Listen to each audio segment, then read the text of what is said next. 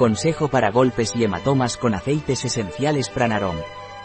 En ausencia de aceite esencial quimiotipado de siempre viva amarilla para tratar los golpes y los hematomas.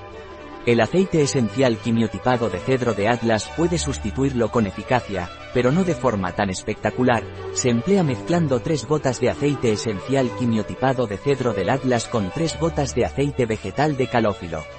Realiza varias aplicaciones cada hora tras el traumatismo para luego pasar a cuatro aplicaciones diarias hasta que se aprecie mejoría.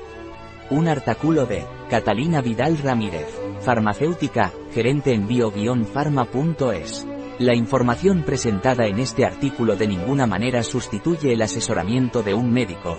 Cualquier mención en este artículo de un producto, no representa el respaldo de ODS, Objetivos de Desarrollo Sostenible, a ese producto.